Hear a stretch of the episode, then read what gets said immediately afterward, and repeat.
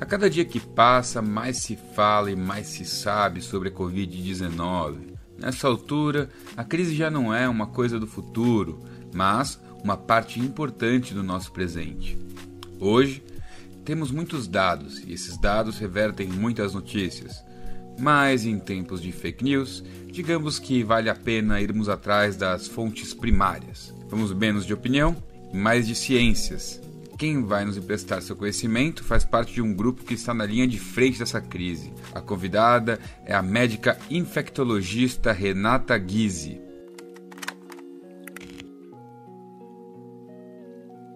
Oi, Renata, tudo bom? Como você tá? Tudo ótimo, e você? Tudo ótimo, ó. muito obrigado por ter vindo aqui no Revisão, por vir aqui tirar nossas dúvidas e tal sobre Sobre as questões da, do ponto de vista mais científico e técnico mesmo do que está acontecendo com o coronavírus, né? Porque a gente vive num momento histórico que tem bastante. É, que tem muita fake news, tem poucas. É, as pessoas têm uma postura muito resistente ao pensamento científico, né? A, sei lá, questões sanitárias, questões médicas e enfim. Então é um problema super sério, é muito bacana ter um profissional que de fato tem conhecimento desse, dessa área, né, que tem uma formação que te dê de fato respaldo para orientar as pessoas né, a respeito do que a gente está passando. E aí, basicamente, nós fizemos aqui um, algumas, um compilado de perguntas e você responde elas assim como você ficar mais confortável de respondê-las, tá bom? Perfeito. Mas, bom, antes de tudo, pode se apresentar para o público. Bom, é, antes de mais nada, eu queria agradecer o convite. É, acho muito bacana a iniciativa de trazer uma informação é, do ponto de vista é, de um profissional que, que lida com isso no dia a dia, né, e que está realmente inteirado das, da parte científica, né, e não só uhum.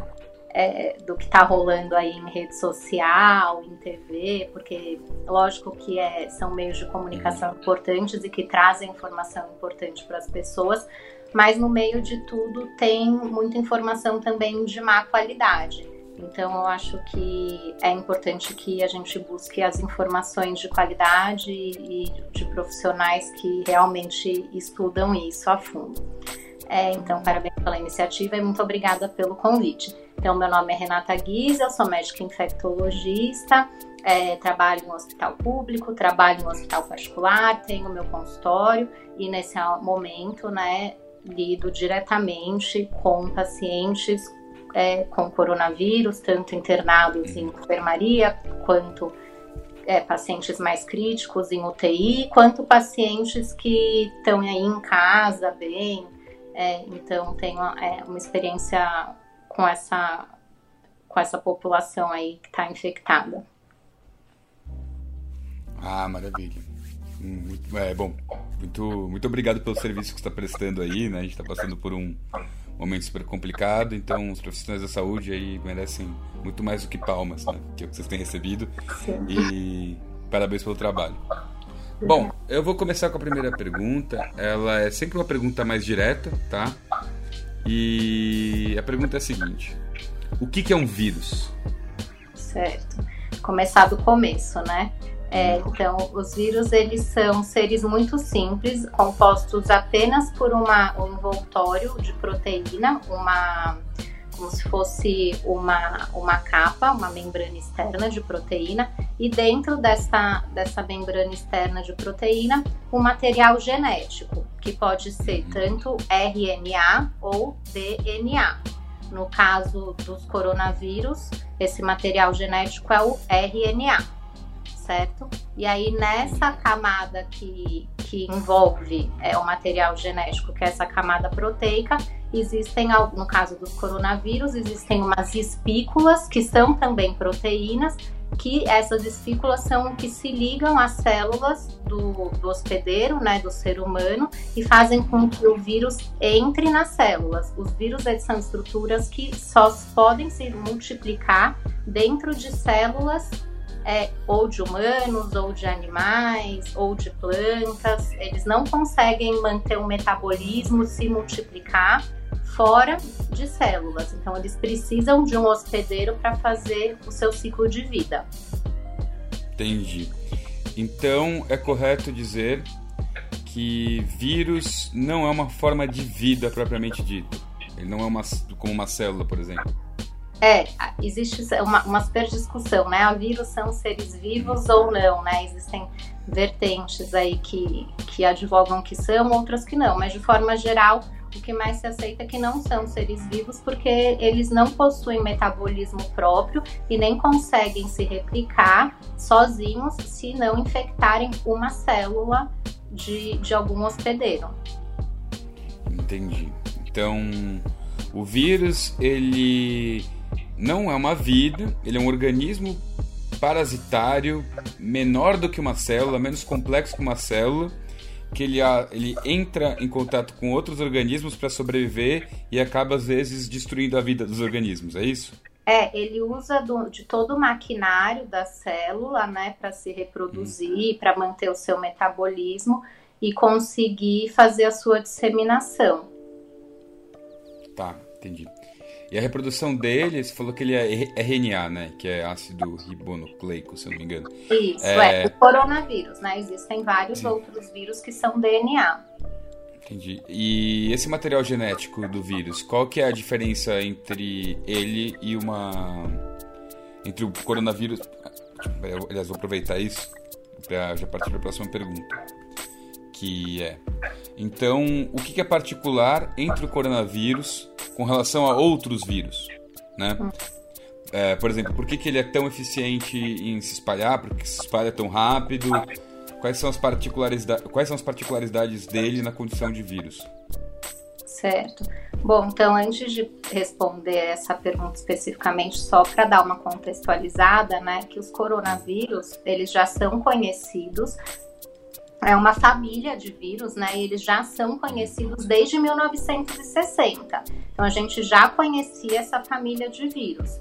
Aí este coronavírus especificamente, que foi denominado de SARS-CoV-2, é, que foi conhecido agora, né, é, nesse ano, e os primeiros casos de doença causada por ele foram no final do ano passado, né, em dezembro de 2019, lá em Wuhan, na China. Mas a gente já conhecia essa família de vírus, né?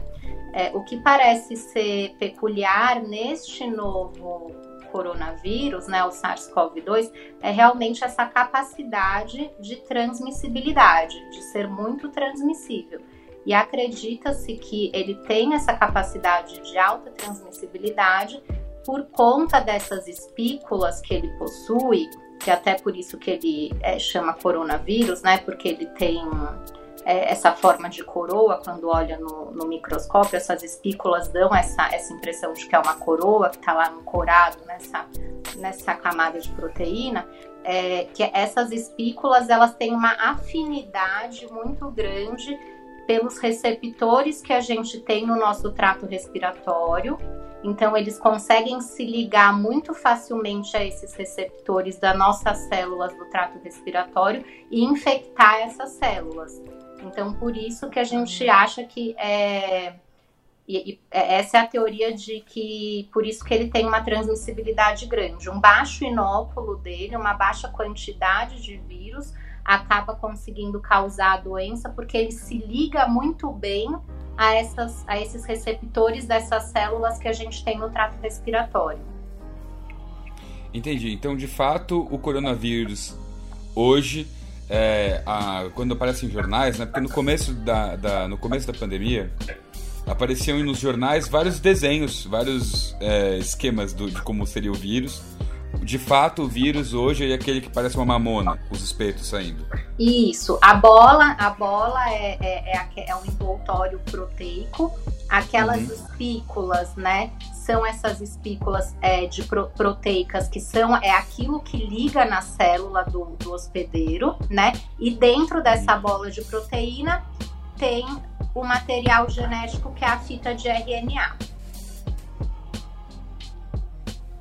Entendi. Então, ele de fato é esse formato, e esse formato que é possivelmente o causador do contágio acelerado das pessoas, porque ele é bom para aderir ao aparelho respiratório. É isso?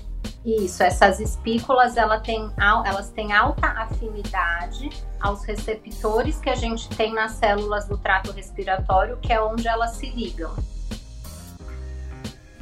Entendi. Então. Então ele contamina muito rápido porque ele tem afinidade com o nosso sistema respiratório, basicamente. E o que, basicamente. O que... Entendi. Então ele é. Bom, e então. Uma... Pode, pode, pode falar. É, e uma outra coisa também, né, que a gente tem ficado mais claro agora, é que pessoas uhum. assintomáticas, mas que possivelmente é, sejam portadores do vírus, então não necessariamente a pessoa que se infecta pelo vírus desenvolve a doença. Às vezes a pessoa pode se infectar pelo vírus e não ter nenhum tipo de sintoma, mas essa pessoa está como uma portadora do vírus. Ela pode transmitir. Então, Entendi. isso então... também é um fator que faz com que o vírus, com que a, a, a doença tenha uma alta transmissibilidade. Porque a pessoa não sabe que está infectada, mas pode estar tá transmitindo e perpetuando é, a infecção. Entendi. Então, tem. Então, essa é uma doença que ela não necessariamente é causa sintoma em quem está hospedando ela. Né? Sim, tem uma parte das pessoas que entram em contato e que não apresentam nenhum sintoma. Inclusive, as crianças é, são o principal grupo que, de, de portadores assintomáticos. Entendi. Ah, então isso é um problema, isso é um dos motivos pelos quais se espalha tão rápido, então, porque ele vira um agente fantasma, as pessoas não sabem que estão infectadas, vão caminhando para lá e para cá e eventualmente infectaram todo mundo, saindo tossindo no coleguinha de trabalho, né? E, Justamente. Enfim, Isso. Entendi. Nossa, bom, peraí que agora eu vou, eu vou só pausar o um negócio aqui, porque as câmeras elas desligam a, cada um X tempo, preciso religá-las, tá? Mas muito boa a primeira resposta, muito boa mesmo, e eu não sabia disso. Eu não sabia que era tão... Só um segundo. Dos portadores assintomáticos?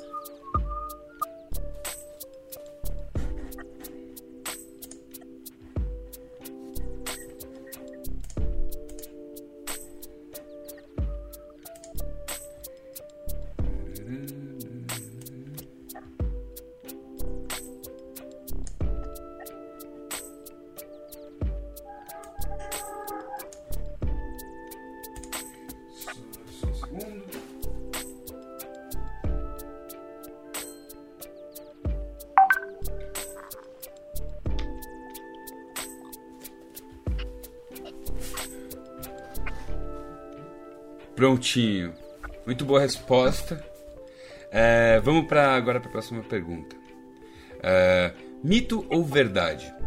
Essa é mais bate-bola, jogo rápido, assim. Mito ou verdade? O corona é mais fraco que o calor? O corona é mais fraco durante o calor? É verdade. É, em altas temperaturas, o coronavírus ele não sobrevive bem. Então, já foram feitos vários testes, né? E sabe-se que acima de 30 graus ele sobrevive pior. Então, tanto climas quentes quanto climas úmidos não são favoráveis à sobrevivência do vírus. O contrário, climas frios e secos são mais favoráveis à sobrevivência dele.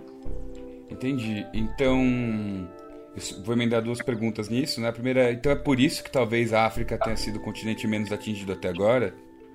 O continente africano? Sim, pode é uma das hipóteses? É uma das hipóteses, sim. Tá, outra pergunta. Existe algum ambiente que o calor é hostil o suficiente ao vírus para as pessoas poderem ficar seguras? Ou em ambientes quentes continua havendo um grau alto de contágio e, portanto, as pessoas devem tomar tanto cuidado quanto em ambientes frios? Como assim, ambientes? Não, não entendi bem essa pergunta. vamos pegar, por exemplo, uh, vou, eu vou, ref, vou, tem, vou reestruturar ela. Existe algum lugar que seja quente o suficiente? Tipo uma sala, alto... quente e úmido. Ah, não, tipo um, um estado, sabe, sei lá, pro Mato Grosso, sabe? Você tá no Mato Grosso dando um rolê e tá um baita de um calor, daqueles de 32 graus, certo? Super abafado. Isso é quente o suficiente para as pessoas não terem que se preocupar com o vírus ou continua sendo um, um continua sendo o mesmo ambiente, mesmo se, mesmo sendo o ambiente mais hostil para o vírus, continua sendo um ambiente de contágio. Não, a pessoa não, não dá para a pessoa ficar tranquila durante o calor, isso que eu quero perguntar. É, Existe algum ambiente quente o suficiente para deixar as pessoas tranquilas? Ou todo ambiente é ambiente perigoso? É, eu acho que a gente tem que partir do pressuposto que todo ambiente deve tomar cuidado nesse, nesse hum. atual contexto, mesmo porque ah, você está lá no Mato Grosso, tá 35 graus. Ah, o vírus, o, a mais de 30 graus não é favorável para o vírus, mas você não vai estar tá sempre em lugares com mais de 30 graus. Às vezes você vai entrar num lugar que tem ar-condicionado, afinal as pessoas ficam em ambientes fechados onde a temperatura acaba sendo mais baixa. Então, lógico que o ambiente como um todo é menos favorável do que outros locais, mas não dá para para se sentir totalmente seguro e falar que não vai acontecer casos, porque existem os outros microambientes dentro desse ambiente maior que podem ser favoráveis, né? Perfeito. Então não é um mito, mas também não é uma verdade tranquilizadora de que você pode ficar sossegado se você mora num lugar quente. Continue preocupado. Sim, sim. Continue sendo responsa. É. Perfeito. Muito bom. É, te perguntar, é, o corona ele só mata idoso ou ele pode matar qualquer pessoa? Ele pode matar qualquer pessoa. Ele, inclusive, né, a gente já tem vários dados, né, números do mundo e do Brasil, e tem é, morte em todas as faixas etárias. É claro que quanto menor a faixa etária, menor o número de óbitos. Acima dos 60 anos, o número de óbitos aumenta consideravelmente, e a cada década acima dos 60 anos, isso aumenta mais ainda. Mas é, é mentira que só mata idoso, a gente vê todos os dias pacientes jovens, hum. pacientes sem comorbidades, graves internados e muitos indo a óbito. Mas sim, a maioria são idosos. Hum. Sim. É, entendi. É uma pergunta interessante porque eu, eu tava. A gente fez um conteúdo sobre a gripe espanhola, né? E a mortalidade da gripe espanhola era muito mais centralizada em grupos de gente, de pessoas jovens, né? Entre 25 e 35 anos. Então, é comum vírus terem particularidades, assim, terem grupos de risco vinculados à idade, coisa assim? Sim, existem várias particularidades. Por exemplo, é, na, uma, um dado curioso do coronavírus é que as crianças não estão, curiosamente, não, não estão sendo um grupo de risco, diferente, por exemplo, do influenza, que crianças são grupo de risco.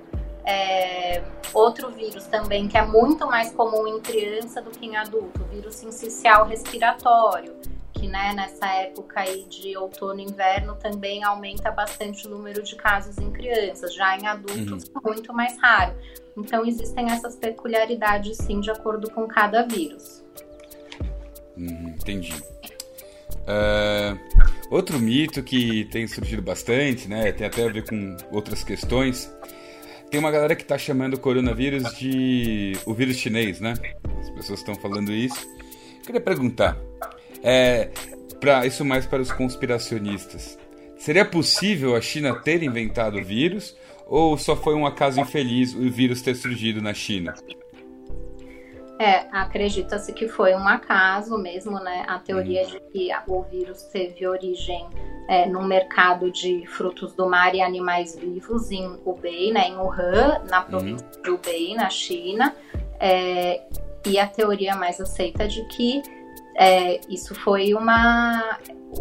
Opa, caiu seu perdeu, microfone. Perdeu sua imagem aqui. Você tá me vendo? Tá me ouvindo? Alô? Opa, desculpa, cortou aqui. Opa, desculpa, deu uma cortada aqui. Alô? Oh, cortou a última pergunta. Cortou. Tá me vendo? Tô te vendo de novo. De desde quando você parou? É. É, acho melhor responder. É desde o início, né? É, é. Então, a, a, teoria mais aceita é de que o vírus teve origem é, em Wuhan, né, na China, na província de Hubei, mais especificamente no mercado de, que, que comercializava frutos do mar e animais vivos, né? E tudo é, gira em torno de uma teoria evolutiva mesmo. Então, os vírus, por eles serem esses seres que dependem das células de hospedeiros para conseguir se, se reproduzir e ter o seu metabolismo, é, eles ficam constantemente fazendo mutações para se tornarem mais adaptados ao meio ambiente, conseguirem infectar mais seres vivos e se reproduzir, né? Então acredita-se que foi uma adaptação do vírus, né? Mutações que tornaram esse vírus capaz de infectar os seres humanos, né? E acredita-se que a origem dele foi os, foram os morcegos, né? Que eram comercializados aí nesse, nesse mercado lá da China. Entendi. E poderia ser qualquer outro animal, por exemplo, gripe espanhola com os porcos, o AIDS com a hipótese dos macacos, né? Sim. Nesse caso, aconteceu de ser com o morcego. Exato, é. Isso daí já Essa é. é a hipótese. Isso, essa, essa, essa é a, a característica de vários vírus, Uhum. né? Terem origens, serem zoonoses, né? Terem sido originados através de animais, por exemplo, como você falou, da, até a gripe aviária, né? Nas aves, a gripe espanhola, o hantavírus, que é um vírus que tem como hospedeiro os ratos, né? E aí esses vírus se mutam, se adaptam e conseguem infectar os humanos. Uhum. Entendi. Então, bom, galera da conspiração, não foi o 5G que fez você ficar doente. Bom, vamos para a próxima pergunta. Existe alguma medicação que de fato, provadamente, seja eficiente contra o coronavírus? Ou as pessoas ainda estão sendo tratadas com tratamentos mais tradicionais ortodoxos? Tipo, de qualquer doença? Existem uma série de medicações que estão ainda em estudo, né? Que Hum. ainda estão sendo avaliadas.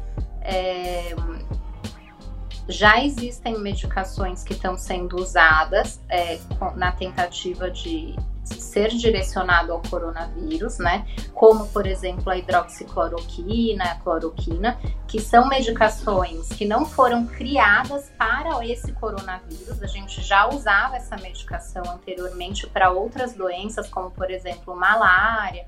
E principalmente é, a cloroquina e a hidroxicloroquina usada para doenças reumatológicas, artrite reumatoide, doenças autoimunes. E aí viram que essa droga, que já era conhecida e que já era usada para outras coisas, outras finalidades, possuía atividade in vitro contra o vírus. Né? Uhum. Possuir atividade in vitro é muito diferente do que possuir atividade in vivo, né? Entendi. E aí começaram-se a fazer estudos em humanos, né? Para a gente conseguir é, afirmar que uma medicação ela é, é segura e efetiva contra uma doença, você precisa de tempo, né? Estudos que levam bastante tempo e com um número de pessoas envolvidas muito grande. Então a gente ainda não consegue dizer que droga tal, XYZ, é segura e eficaz em diminuir mortalidade, em encurtar tempo de doença pelo coronavírus. O que a gente tem são drogas ainda usadas experimentalmente. Entendi. São estudos que estão em andamento, que têm resultados otimistas, promissores, que em qualquer outra situação a gente não estaria usando essas drogas como a gente está usando agora, mas pela situação dramática que a gente está vivendo, elas estão sendo usadas, né, é, comercialmente nos hospitais, mas que ainda não se tem dados tão consistentes como o que a gente geralmente busca ter para usar uma droga comercial. Uhum. Então, neste momento, a cloroquina é apenas uma das drogas que possivelmente é, pode vir a ser um tratamento razoável para a doença, mas ainda não é provado que funciona é, de forma segura para todos os casos e, portanto, a gente tem que esperar mais testes antes de, de fato, poder contar com ela como um remédio seguro. É exatamente isso. Aí, além da cloroquina, existem outras drogas sendo usadas, né? Porque, Uhum. assim, é muito mais fácil você pegar uma droga que você já conhece, que você já usou para alguma outra doença e ver se ela funciona para esse vírus, do que você inventar uma nova droga para esse vírus, entendeu? Porque você Meio tentativa uma... e erro, assim, que nem o House fazia nos, É, nos tem- tem- episódios sim. dele. não, não deixa de ser uma tentativa e erro, mas tudo Uhum. baseado numa plausibilidade biológica, né, de uhum. conhecimento de mecanismo de ação dessas drogas, porque as drogas que estão sendo estudadas são drogas já conhecidas ou já estudadas anteriormente para outras doenças, né? E aí, por que que a gente pega essas drogas que já são conhecidas e não desenvolve uma nova droga do zero? Porque você já conhece o mecanismo de ação, você já conhece o perfil de toxicidade, você já conhece o perfil de segurança dessas drogas, diferente do que você pegar do zero e começar a desenvolver uma droga nova que aí isso demoraria muito mais tempo. E agora tudo que a gente não tem é tempo. Então a gente precisa uhum. tentar achar uma droga o mais rápido possível, que seja segura antes de tudo, a segurança é o principal ponto, e efetiva. Entendi. Uh, então, nesse sentido, ainda é a forma mais adequada de lidar com a doença procurar ficar em quarentena. É, no momento que a gente está de plena expansão do número de casos aqui no Brasil, né, em São Paulo principalmente, é, ainda é recomendado o isolamento social, né, vulgo quarentena. Entendi. E é, deixa eu ver a próxima pergunta. Como, como funciona, do ponto de vista biológico, essa transição do vírus do animal para o humano? Como é que é esse processo?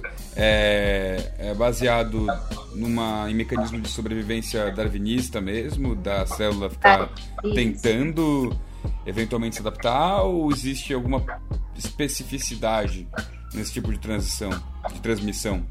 É, a, teoria é bem essa do Darwin mesmo, da, do processo evolutivo, né, de adaptação do ser humano, do, do, ser, do ser, né? Então ele começa a fazer, criar mutações para que ele se adapte melhor ao ambiente dele e que ele consiga sobreviver e se reproduzir, né? Uhum. Então o vírus ele vai fazendo mutação até que ele consiga é, ficar nessa forma que ele consegue se reproduzir e sobreviver. Então, acredita-se que do morcego para o humano é, aconteceram essas mutações e que provavelmente o humano se contaminou com o morcego ou por saliva, ou por contato com as fezes do morcego, uhum. ou por comer a carne mesmo, ou através da carne do morcego. Então, não necessariamente tem a ver com a salubridade do ambiente e do mercado. Pode ter sido simplesmente um processo biológico. O processo biológico é uma coisa e o contato é outra, porque se essa mutação acontecesse, mas o ser humano não tivesse o contato próximo com o morcego, o vírus não chegaria até o ser humano. Então, as duas coisas é, colaboram, né? O vírus, com a sua capacidade de mudar, de, de mutar, se adaptar para se tornar é, mais, mais transmiss... É, para conseguir infectar um número maior de células e o fato do ser humano ter o contato com o morcego, que é o reservatório desse vírus. Assim, não, eu, eu digo isso porque eu li sobre. Porque recentemente eu li sobre um surto de peste negra que teve em Madagascar em 2017. E parece que o vírus da. Acho que é Yersinia pestis, que é o vírus da peste negra, ele é endêmico em regiões que, as que tem problemas de saneamento básico. Então, sim, claro, qualquer, qualquer doença piora muito, se agrava a transmissão em ambientes que não são muito salubres, mas tem determinadas doenças que praticamente só existem em ambientes com, com pouquíssimo saneamento básico. O coronavírus não é esse caso, ele é um vírus que ele se transmite mesmo em lugares que são limpos.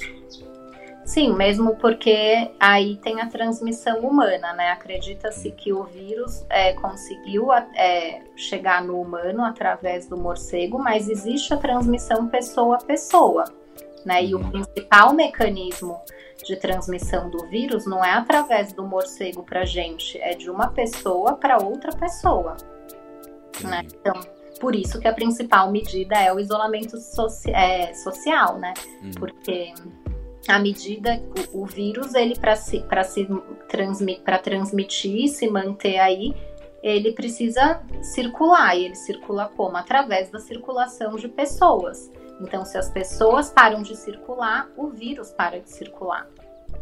Entendi. E com relação à vacina, você tem esperança de que se desenvolva razoavelmente rápido uma vacina para essa doença? Ou você acredita que possa demorar bastante tempo? Qual é a sua é, opinião a acerca disso? É, a previsão é de um ano, assim, para ter uma vacina, né? Isso é. Não, não tem como ser antes de um ano de, de que tudo começou, né? Então, uhum. provável que no início do ano que vem, até talvez no máximo lá para o meio do ano que vem, a gente tenha uma vacina. Mas antes disso, para esse ano, muito pouco provável que a gente consiga desenvolver uma vacina, porque é aquilo que eu disse, qualquer coisa que vai ser desenvolvida, medicação, vacina para uso comercial, precisa ser testado, porque a segurança uhum. é a principal característica que essa, esse tipo de intervenção tem que ter, né? Então não dá para você ter segurança se você não fizer teste primeiro em animal, depois em um ano, e aí isso vai, isso segue um, um, protocolo de etapas que tem que ser seguidas que não que leva tempo. E não dá para queimar a etapa e, e, arriscar fazer mais mal do que bem, né? Entendi, entendi. E bom, agora é... ônus e bônus. Esse é um desafio que a gente tem, né? Uh, nesse quadro, que não é um quadro fácil de você achar o lado positivo de nada, né? Porque a gente está falando de coronavírus, mas é um desafio. Ônus e bônus, qual que é o pior e qual que é o melhor que a gente pode tirar do que está acontecendo? É, eu acho que as pessoas. O pior é óbvio, né? Acho que não precisa nem falar. Acho que todo mundo tá sentindo na pele, né? É, gente morrendo, quase todo mundo tem ou terá algum conhecido, nem que seja um parente distante, um amigo distante, um amigo do amigo que morreu ou que teve a doença ou que ficou grave, né? Todo prejuízo econômico, é, enfim, psicológico, né? Que tudo isso tá gerando nas pessoas, nas famílias. Então, isso não precisa nem falar. É, em relação ao que a gente pode tirar de bom, eu acho que as pessoas vão ter uma nova educação, assim, em saúde, né? De entender a importância da higienização das mãos, talvez vão ter um pouco mais essa cultura de usar o álcool gel, de assim, ai, tô gripado, não vou sair de casa tossindo, espirrando, né, no meio da rua, no meio das pessoas, vou pôr uma máscara se eu tiver com algum sintoma respiratório para sair de casa, ou não vou trabalhar se eu tiver, não é só uma gripe, né, não é só um vírus, uma virose, né, olha o que um vírus pode causar, então eu acho que, que as pessoas vão ter essa, essa consciência diferente, é Acho que também, né, em relação a, a, a reentender, reestruturar essa questão do trabalho, né? Então, todo mundo aí trabalhando telemedicina, é, é, trabalhando de casa, home office, uhum. até pro nosso lado dos médicos, a telemedicina tá avançando, uhum. né? Que era uma coisa que ainda estava muito engatinhando. Então, a gente tá. A gente tem que olhar para essas coisas, porque senão é, não, não, vai para frente, né? Então a gente está também tem um momento meio que criativo, assim, de buscar soluções para a gente continuar se comunicando, para a gente continuar gerando é, renda, conteúdo, é, trabalho, né? O, o, mundo continuar girando de uma forma diferente do que a gente vinha fazendo. Uhum. E o que eu espero mesmo é que as pessoas repensem a forma como elas como a gente está tratando o mundo, porque do meu ponto de vista, né, agora é um ponto de vista né, não, não, não falando como médica, né, falando como, uhum. como pessoa, é uma resposta do mundo a, a, tudo o que a gente vem, vem fazendo, né, com os ecossistemas, como a gente vem é, tratando tudo isso, como as pessoas tratam umas às outras. Então, eu acho que uma parcela das pessoas vai, vai ter essa reflexão e talvez se comporte de uma forma diferente, com um outro comprometimento, com uma outra postura. Acho que uma outra parte vai continuar fazendo tudo do mesmo jeito, mas é assim mesmo, né? Uhum. Mas é eu acho. Hoje em dia é até institucionalizado, né? É. Então acho que é isso. Hum, bom, então, nossa, muito obrigado. Eu super concordo com o que você falou por último, na verdade. Eu acho que isso é um pouco resultado de desbalanceio e também tem a ver com o processo de globalização, tem a ver com um mercado de trabalho super hostil, tem um monte de coisa, né? E... Mas, assim, para encerrar, é... se você quiser dar um recado, se você quiser orientar as pessoas, aproveita agora e fala assim, o que você gostaria que o público soubesse do, ponto de, do seu ponto de vista dessa crise? O que, que você acha que é importante reforçar? Qual é o recado que você daria para as pessoas sobre esse tema? É, eu acho que a gente está num momento assim que todo mundo achou no, no, início, né, que ah, 14 dias, a quarentena 14 dias acabou. Uhum. E aí, de forma geral, as pessoas respeitaram esses 14 dias iniciais. E aí, uhum. de uma, duas semanas para cá, o que a gente tem reparado é que meio que acabou a paciência. As pessoas estão saindo na rua e estão seguindo a vida, né? Ou estão uhum. com suas máscaras de pano, achando que estão protegidas e estão seguindo a vida. Então, o que eu tenho para dizer é que, infelizmente, gente, ainda não acabou. A gente está em plena ascensão de números de casos, os hospitais estão cheios, a gente vê gente morrendo todos os dias, isso não é legal. E eu acho que se as pessoas vissem o que a gente vê, elas entenderiam e não fariam isso. Então, fiquem em casa. É, eu sei que é difícil, eu sei que é desesperador, eu sei que chega uma hora que enche o saco e dá vontade de falar: ah, não quero nem saber, vou sair mesmo. Uhum. Mas não é brincadeira, a gente ainda não tá num momento que permite isso, esse tipo de, de comportamento. Então, eu queria pedir que as pessoas tivessem um pouco de, de paciência e entendessem que é um momento de ainda de reclusão e que a atitude de cada um reflete no todo. Né? Não adianta você pensar, ah, mas tô, é, eu tô, né, eu me garanto, eu tô me pondo, tô pondo em, na, na, a minha conta em risco. Não é isso. Quando você faz isso, você coloca a sua e a de outras pessoas em risco, né? Então, é isso. Ah, outra pergunta que eu tenho, não sei se tipo, entra no, no corte final, mas você que está trabalhando, como é que você acha que o sistema de saúde brasileiro tem respondido à crise? Olha, é, em alguns pontos eu acho que tem respondido muito bem. Eu acho que a principal falha do, do do nosso sistema de saúde nesse momento é, é, a, é a pouca testagem, né? Então a gente está aí hoje com dados que a gente tem 22 mil casos confirmados no Brasil. Mentira, é muito mais do que isso, porque a gente não está testando o número de pessoas que a gente deveria testar. Então, hoje em dia, quem está sendo testado aqui no Brasil? Quem interna, né? Uhum. Quem vai para casa, a gente não testa. Então, o nosso número é muito maior do que isso, porque a gente prevê que cerca de 20% só dos pacientes internam e o resto, 80%, vai para casa, né? Nossa. E à medida que a gente não testa todo mundo, a gente fica com essa falsa sensação de que a coisa não tá tão feia assim, mas tá, né? Uhum. Que esse então, pode pôr aí muito mais, né? Número de óbitos, a mesma coisa, também pode pôr muito mais. Entendi. Então você acha que vai ter uma taxa, uma taxa muito maior do que do que está conseguindo mensurar nesse momento, porque Não falta recurso para se aproximar. Hã? É, falta recurso para testar, fazer hum. teste em massa, né? Todo sintomático respiratório que vai no pronto-socorro deveria ser testado, idealmente para a gente ter uma noção real desse número. E isso não acontece. Nossa, que, que, que horror. Mas assim, de forma geral, né? Uhum. Isso, isso foi o que eu falei do, do, do lado ruim. Agora vamos uhum. falar do, do lado bom, né? É, de forma geral, estão é, fazendo os hospitais de campanha, estão estruturando os hospitais para receber esses casos.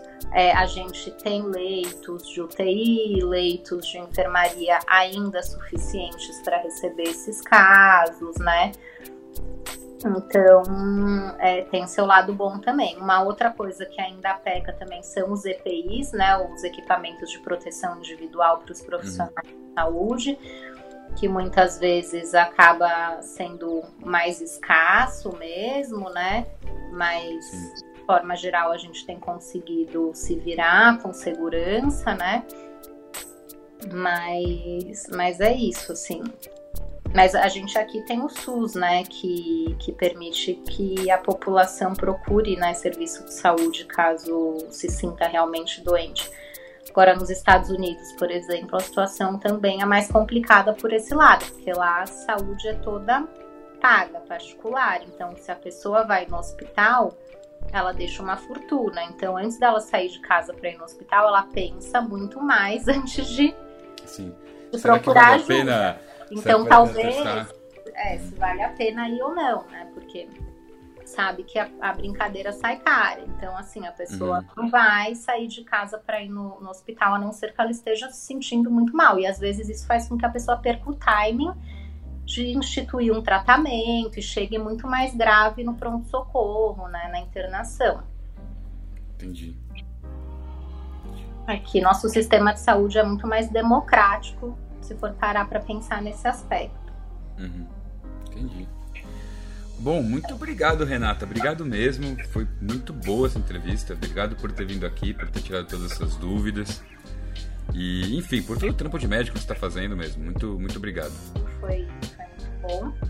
E estou à disposição aí para outras dúvidas, qualquer outra coisa que vocês precisarem.